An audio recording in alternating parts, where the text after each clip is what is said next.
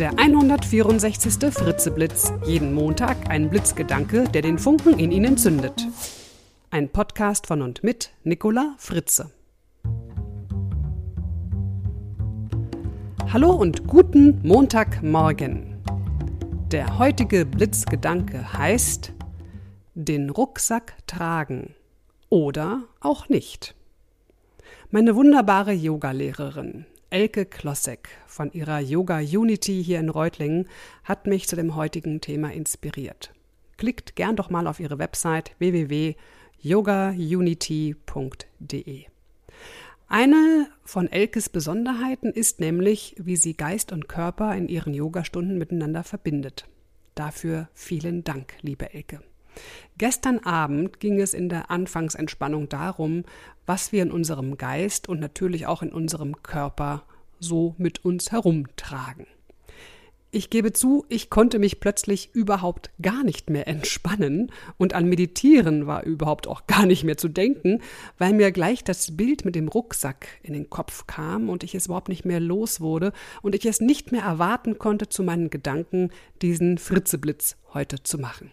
Also, los geht's und ja, das mit dem Meditieren übe ich fleißig weiter. Also, haben Sie schon mal einen Rucksack getragen? Vielleicht sind Sie leidenschaftlicher Rucksacktourist oder Sie gehen zur Uni mit einem Rucksack oder Sie machen öfter mal einen Ausflug mit so einem Tagesrucksack oder auch eine schöne Wanderung in den Bergen.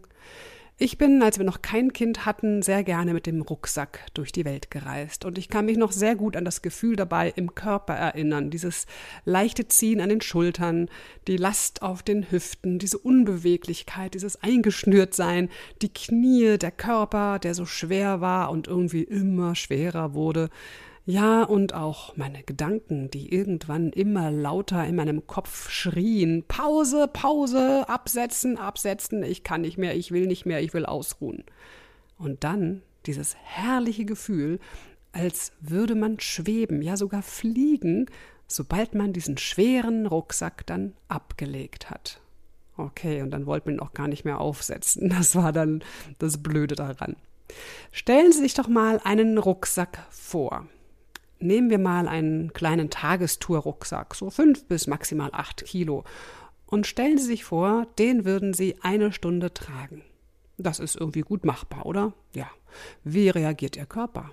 Und Ihr Geist, wenn Sie diesen Rucksack aber einen ganzen Tag tragen würden, ohne ihn auch nur einmal abzusetzen?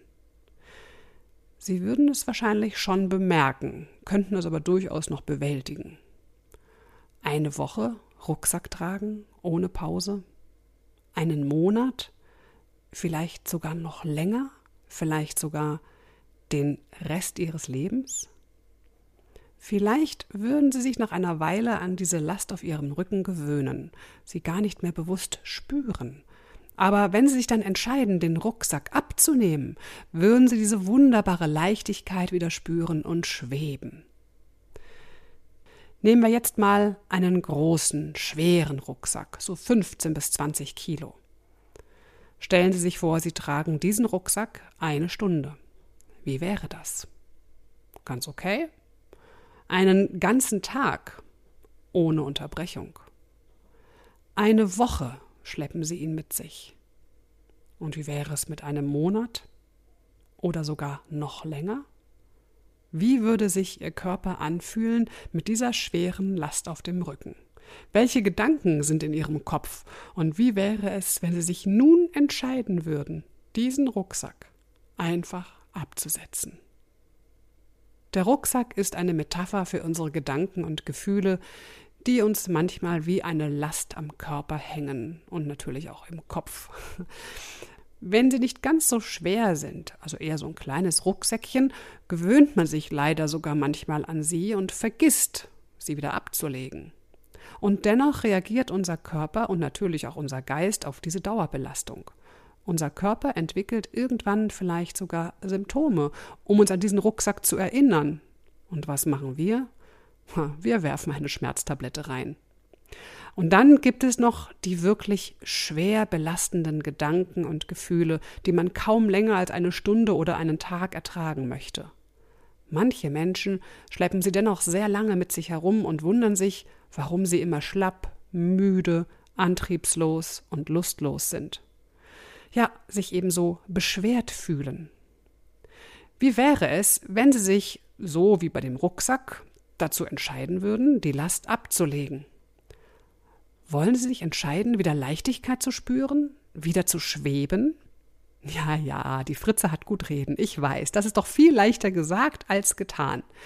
Richtig, es passiert eben nicht einfach, indem Sie auf dem Sofa lümmeln und sich sagen, ich will mich wieder unbeschwert fühlen.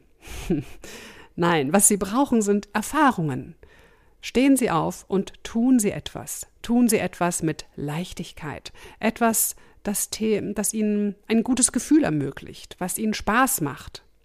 Besonders förderlich ist übrigens alles, was mit guten Freunden, mit der Natur draußen oder mit Bewegung verbunden ist. Machen Sie Erfahrungen ohne Ihren Rucksack, spüren Sie wieder die Leichtfüßigkeit.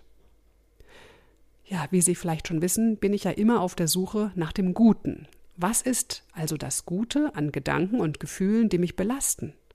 Durch das Bild mit dem Rucksack wird es deutlich. Erst wenn ich für eine Zeit die Last spüre, kann ich die Leichtigkeit wieder wahrnehmen, wenn ich die Last abgelegt habe.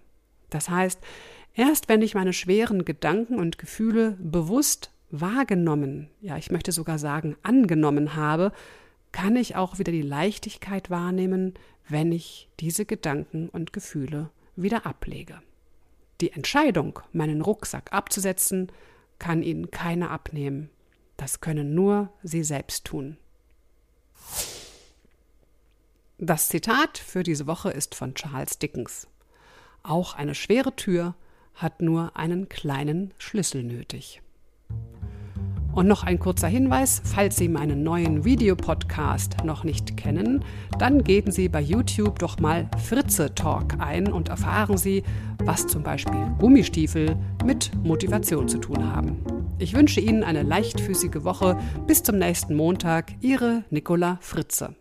Weitere Informationen zu meinen Vorträgen, Büchern und CDs finden Sie auf www.nicolafritze.de.